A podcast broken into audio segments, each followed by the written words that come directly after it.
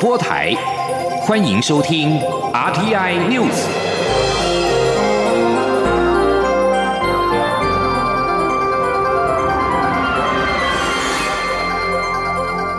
听众朋友您好，欢迎收听这节央广主播台提供给您的 RTI News，我是张顺祥。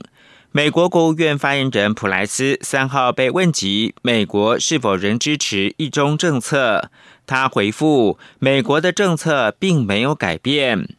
路透社报道，台湾面临到中国的军事压力，美国新总统拜登政府一月二十三号表达坚定支持台湾的立场，当时并没有提及一中政策。普莱斯三号在例行记者会上面被问及美国是否还支持这项政策，他说：“是的，我方政策没有改变。”事实上，美国国务院上个月的二十三号曾经以普莱斯的名义发布新闻稿，表示美方注意到中华人民共和国不断企图恐吓包括台湾在内的邻邦。美方敦促北京停止对台湾的军事、外交与经济施压，并与台湾的民选代表进行有意义的对话。美国国务院当时表示，将与朋友与友邦同在，以促进在印度太平洋地区共享的繁荣、安全与价值，包括加深与民主台湾的联系。声明也重申。美国将继续支持和平解决海峡两岸议题，以符合在台湾的人民的期望与最大利益。美方也将恪守美中三公报、台湾关系法与六项保证所概述的长期承诺。美方也将继续协助台湾维持足够的自我防卫能力。美国国务院当时还说，美国对台湾的承诺坚若磐石。为维护台湾海峡与区域和平与稳定做出贡献。另外，美国在台协会 AIT 的发言人孟雨荷三号也发布声明表示，过去四十年来，美国的一中政策向来是以《台湾关系法》、美中三个联合公报以及对台六项保证为准则。美方致力于深化与台湾的关系。台湾是领先世界的民主体制，也是关键的经济以及安全伙伴。美台贸易促进了美国的利益，也协助创造在美国的经济机会。美方将持续强化与台湾的经济关系。孟宇和还说，拜登总统致力于台湾的安全。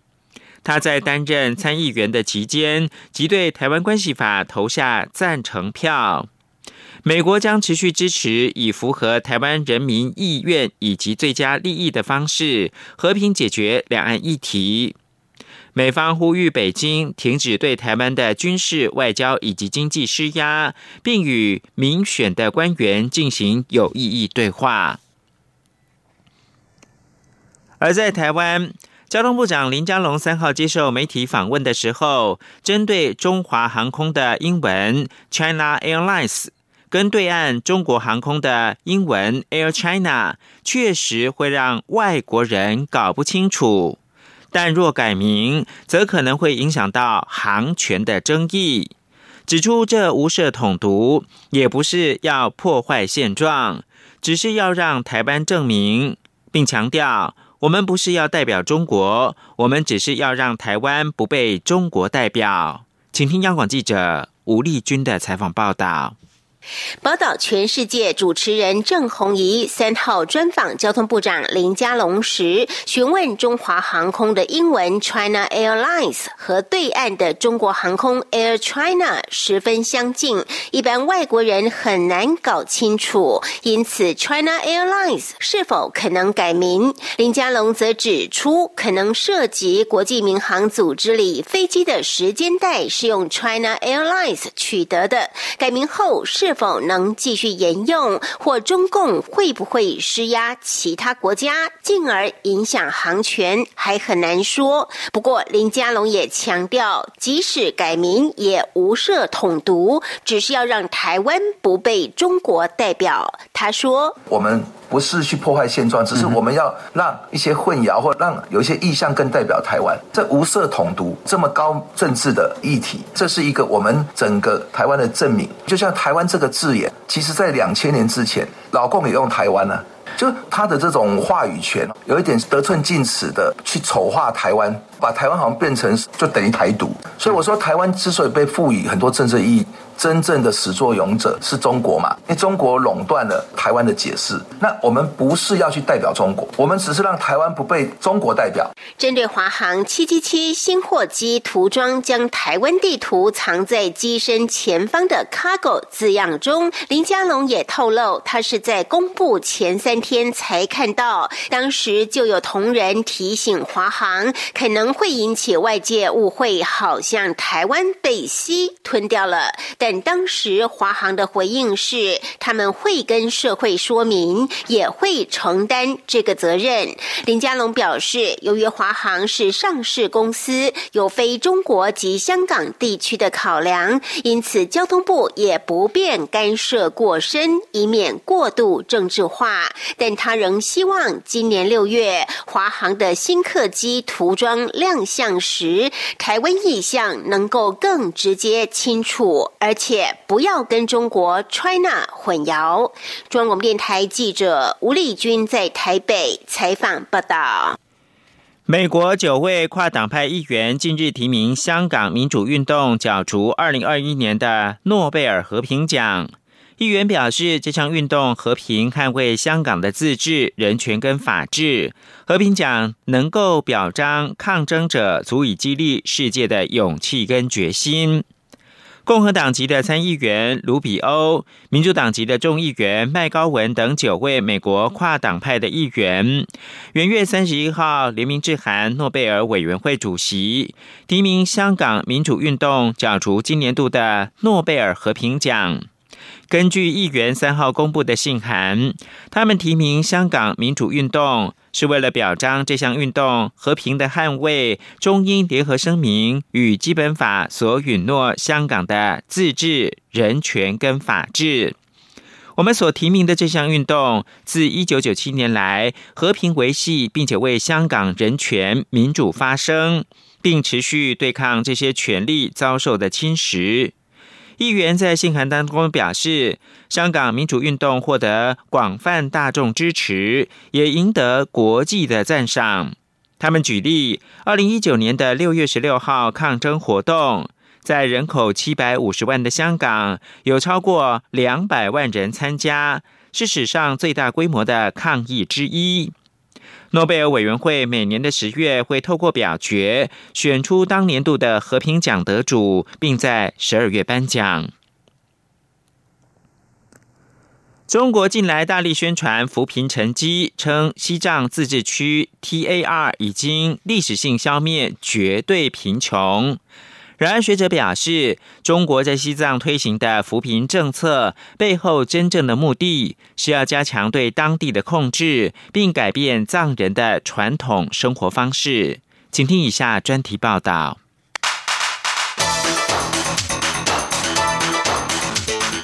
专题报道。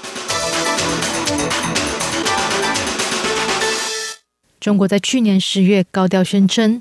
扶贫政策已经在西藏自治区取得里程碑意义的进展，实现完全脱贫。然而，在中国宣称高原雪域正在往实现小康社会迈进之前，美国智库研究率先披露，中国强迫藏人接受军事化训练以及爱国教育，并涉及强迫劳动，引发国际社会关注。中国正将新疆模式推广至历史上曾有民族冲突问题的地区。同时，海外藏人社群和学者关切。终归解决贫穷问题作为对藏区维稳的手段。根据《中国日报》网报道，西藏七十四个县已经脱离贫穷县的名单，同时西藏超过六十二万的贫困人口全数脱贫。西藏已经历史性消灭绝对贫困。西藏党委书记吴英杰更不讳言地说：“中央不只管肚子，照顾藏区家庭温饱，更注重管脑子。”农牧区的基层组织。正在成为民族团结和反分裂的桥头堡，而批评者认为，中国当局以扶贫为由，扼杀当地的传统文化以及加强控制。印度达兰萨拉西藏政策研究中心访问学者班丹索南，这个月九日在外交家杂志撰文分析，这项看似利益良好的扶贫政策，实则对藏区有着不可忽略的长远负面效应。早在去年九月，美国智库詹姆士顿基金会发表一份报告，率先揭露中国有数十万藏人被迫参与官方在西藏推行的农牧民培训计划，接受强迫训练，并被转往低报酬的工厂劳动。对这份报告进行查核的路透社报道，一直以来，中国扶贫政策的一大策略就是把农村剩余劳动力转至工业部门，以此达到促进经济发展和降低贫穷的目标。但是，官方在西藏和新疆等民族冲突区域大力推行这项政策的背后目的引起争议。潘丹索南分析，中国是以劳动培训作为实施爱国思想教育和加强群众纪律的手段，同时。这项任务是在当地解放军和武警的监视下进行，这也显示了这项计划的政治目的超过政治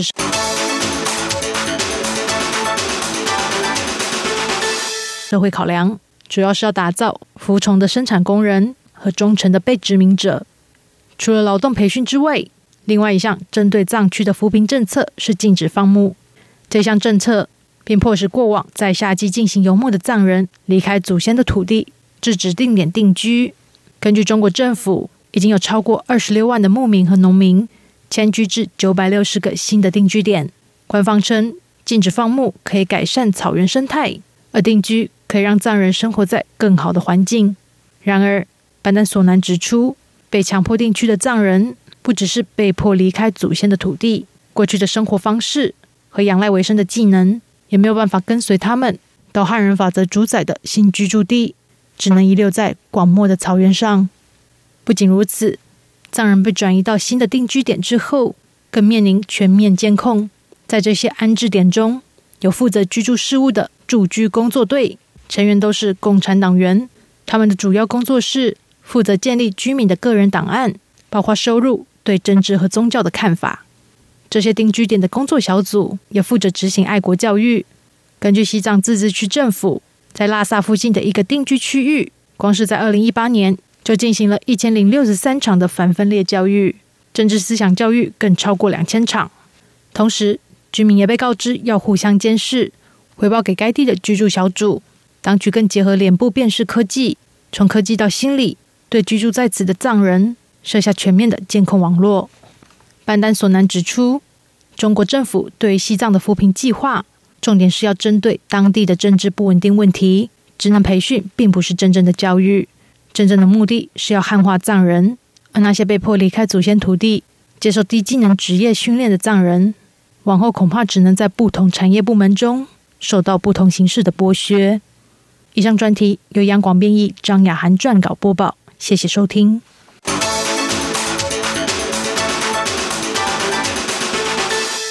日本和英国的外交和国防首长三号晚间举行了二加二的视讯会议之后，发表联合声明，就东海跟南海的情势表达严重的关切，反对任何试图单方面改变现状的行动，显然是针对中国的海上扩张行径。两国外交跟国防首长二加二视讯会议，与会的是日本的外务大臣茂木敏充和国防大臣岸信夫，以及英国的外交大臣拉布跟国防大臣华勒斯。联合声明说，四位大臣重申维护南海航行自由跟飞越自由至关重要，并敦促各方展现自我克制，避免从事可能会升高紧张的活动。路透社则报道，英国三号表示，他正深化与日本的防卫跟安全合作，预期今年稍后将把伊丽莎白女王号航空母舰派赴到印度太平洋地区。英国的国防大臣华勒斯跟日本的防卫大臣岸信夫举行视讯会议之后表示，英国跟日本已经建立了紧密的防卫跟安全伙伴关系。当英国的航舰打击群今年派赴印太地区的时候，那种伙伴关系将会提升到新高峰。中央广播电台。是阳光，像台湾之光穿透世界之窗；是阳光，像神鹰翅膀环绕地球飞翔。现在是台湾时间清晨的六点四十五分，我是张顺祥，继续提供新闻。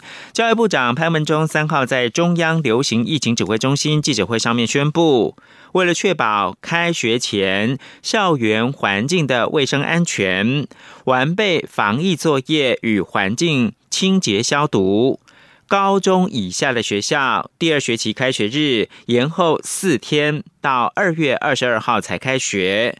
照顾十二岁以下学童的家长，可以在十八到二十一号请的是防疫照顾假。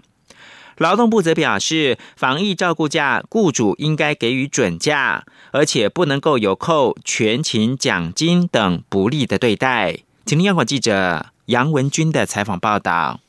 高中以下学校第二学期开学日延后四天，到二月二十二号开学。这四天家长怎么办？劳动部指出，根据去年的规定，劳工如果有照顾十二岁以下学童的需求，家长其中一个人可以请防疫照顾假。家长包括父母、养父母、监护人或其他日常实际照顾儿童的人，像是爷爷奶奶等。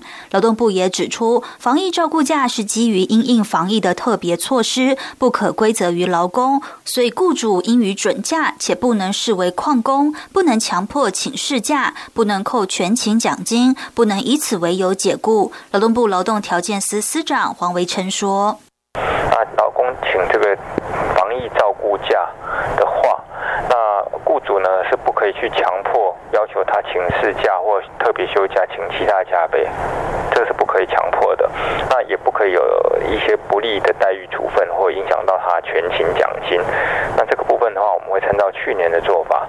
劳动部强调，若雇主扣发全勤奖金，将依违反劳基法二十二条工资未全额给付处罚；如果强制劳工一定要请特别休假或事假，将依违反劳基法第三十八条或第四十三条规定处罚，处罚金额都是新台币两万元到一百万元。但劳动部也提到，防疫照顾假是为了防疫应变的特别措施，并非公假的性质。这个特别措施并未强制雇主应该要给付。薪资，希望劳雇双方要共体时间，共同为防疫而努力。而防疫照顾假是让十二岁以下子女的受雇家长有多一个请假的选项，和公司部门既有的相关请假规定，像是家庭照顾假、事假、特别休假等是并行的，并没有排他或替代的关系。劳动部也补充，如果有就读高级中等学校，像是高中、高职、五专一二三年级或国民中学持有身心障碍证明的子女有照顾需求，家长其中一个人也可以请防疫照顾。度假。中央广播电台记者杨文君台北采访报道。而为了应应即将到来的春节出游潮，交通部宣布，春节将要启动人流管制的措施。从二月十号到十六号，一连七天，全台湾的十三个风景区跟二十五个观光游乐园要实施人流的总量管制，也会有预警跟分流的措施，减少旅游景区的群聚效应。记者刘品希的报道。为了避免春节旅游人潮，交通部将于二月十号小年夜开始，到大年初五二月十六号，针对十三个国家风景区内四十六处封闭开放型景点执行人流控管。其中，封闭型景点游客到达园区景点最大承载量一半；开放型景点游客量到达容流量时，观光局就会派员进行总量管制分流措施，同时以简讯、官网发布讯息、刊登电子看板等。方式通知游客暂勿前往该景点。至于热门的主题乐园，如六福村、小人国、力宝乐园、九族文化村、剑湖山，还有义大世界，在连假期间将实施总量管制。各游乐园的防疫安全承载量，以园区面积跟一点五公尺社交距离计算。约为该园区游客最大承载量的一半。如力宝乐园的防疫安全承载量大约是三万七千五百人，六福村、九族文化村、剑湖山世界大约都是一万五千人，义大世界则约七千五百人。交通部表示，民众可以多加利用一九六八 App 掌握各景点人潮。指挥中心副指挥官陈宗彦则表示，高速公路、重要道路跟风景区附近也都有 CMS 道路看板，会揭露各景点的人潮数量，民众可以多加注意。他说：“就是每个风景区的景点，啊，大家注意一下那个啊，高速公路跟重要的道路，或是在风景区景点前面。”大概都有一个叫一 CMS 的这个看板，道路的看板。那交通部会将各各个这个风景区的流量。状况会在 CMS 上面去做揭露哦。交通部提醒民众，如果有发烧或是呼吸道症状等身体不适时，应该避免外出。同时，各主题乐园在连假期间也必须加强防疫措施，加强环境清消的频率，并在出入口量测游客的额温，并备酒精供游客手部消毒。央广记者刘聘熙在台北的采访报道。农历春节将至，一百一十年加强重要节日的安全维护工作，也从三号的晚间正式起跑。警政署表示，为了应应当前的疫情，今年也增加了防疫健康的项目。除了协助指挥中心防疫工作，基层的远警执勤的时候，也会佩戴防疫的装备，让大家安心过好年。政治焦点：资深媒体人赵少康重返国民党，并有意要参选党主席，被认为不符资格，但被质疑破坏国民党的规矩，要求因人设事。赵少康三号受访的时候，拿出国民党主席的选举办法，表示自己并没有破坏规定。他并表示，自己只是要争一个理，即使具备资格，也未必参选。他还是可以为蓝军多做许多事情。台湾需要一个强而有力的在野党。请听记者欧阳梦平报道。资深媒体人赵少康申请回复国民党籍，并有意参选党主席，但其是否具备党主席参选资格备受瞩目。国民党日前表示，按照现行规定，参选党主席需入党或回复党籍满一年，而且曾担任中评委或中央委员。赵少康不符合参选资格。赵少康三号上午受访时表示，有媒体报道指他要求因人设事，其实他从不愿意破坏国民党的规矩。他并在现场出示国民党主席选举办法以及去年党主席补选细则，表示根据党主席选举办法规定，党员只要曾任中评委或中央委员，便可申请登记为党主席候选人，并未规定要入党一年。而另一份则是去年党主席补选时的选举细则，上面突然多加了虚入。党一年的规定，他认为应该以选举办法为准。他说：“这个是正式的党主席选举办法，传统就是这个。这个是针对去年的补选才突然跑出这一这一句话出来，对不对？那这个是一个临时的作业，作业的细则看到没有？这是办法，这是细则。第一个，你细则不应该超越办法；第二个，你细则他每次选举要要经过。”这可能是中常会通过一个新的选举办法，所以你怎么可以拿去年的补选办法说这就是国民党的规定，然后来约束今年新的选举？赵少康并指出，国民党每次更改选举办法都有目的。他认为去年修改是为了要阻挡红海创办人郭台铭参选。赵少康表示，其实他与国民党主席江启臣的交情不错，他只是要争一个理，就算取得资格，也未必会参选。反正四月才要登记，他还可以考虑。而且不管有没有当党主席，他都可以帮蓝军做许多事。台湾需要有一个强而有力的在野党。对于是否担心他带领的国民党会被质疑新党化，赵少康表示，他不会让国民党新党化，而且他已经离开新党二十年，当时的新党与现在的新党也不一样。针对未来，他会有完全不同的主张及做法。中央广播电台记者欧阳梦平在台北采访报道。国民党主席江启臣农历的年后将聘赵少康为中评委。关于赵少康是不是能够竞选党主席资格的争议引发讨论。国民党的中常委们三号对此有不同看法。有人认为，若党内有共识，就可以修改竞选的规定；也有人主张依照之前制度进行比较好。而民进党三号在中常会上面，民进党的秘书长林奇耀提及赵少康重回国民党的动机值得注意。因为中广公司近来有两起司法争议案件正在进行，包括了元月二十五号进入审理程序的三中案，以及元月二十八号首度开庭的行政院党产会对中广资产的追征案。而赵少康随即在元月三十一号宣布要回国民党，这之间的关系值得观察。国际新闻。美国总统拜登的政府三号把与俄罗斯的新战略武器裁减条约延长五年，同时表示希望能够避免军备的竞赛。不过，美俄关系此刻正因为俄国关押异议领袖纳瓦尼等议题而趋于紧绷。这项条约在二零一零年由时任美国总统奥巴马签署。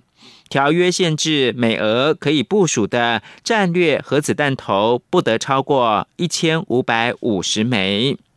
美国国务卿布林肯说，未来五年，美国将寻求透过外交的方式对俄国所有核子武器做出回应，同时减少中国现代化且扩大中的核武库所带来的危险。另外，莫斯科法院二号以违反缓刑条件为理由，判处纳瓦尼三年半的徒刑。布林肯在二号已经要求俄罗斯立刻无条件的释放纳瓦尼。此外，俄罗斯异议领袖纳瓦尼被判三年半的徒刑。欧洲联盟三号谴责出于政治动机，令人无法接受，但还需要讨论是不是要对俄国制出。呃，相关的制裁。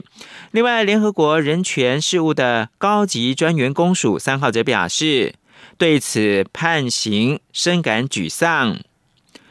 莫斯科法院二月二号以违反缓刑条件为理由，判处俄罗斯的反对派领袖纳瓦尼三年半的徒刑。美国、英国、法国跟德国等西方国家呼吁俄罗斯立即放人。欧盟成员国立陶宛跟拉脱维亚则是敦促欧洲联盟对俄罗斯实施制裁。欧盟外交及安全政策高级代表波瑞尔谴责俄罗斯当局对纳瓦尼判刑的决定，但并没有提出制裁，仅表示会在近期的外交事务委员会上面讨论这项议题，并且探讨可能采取的进一步行动。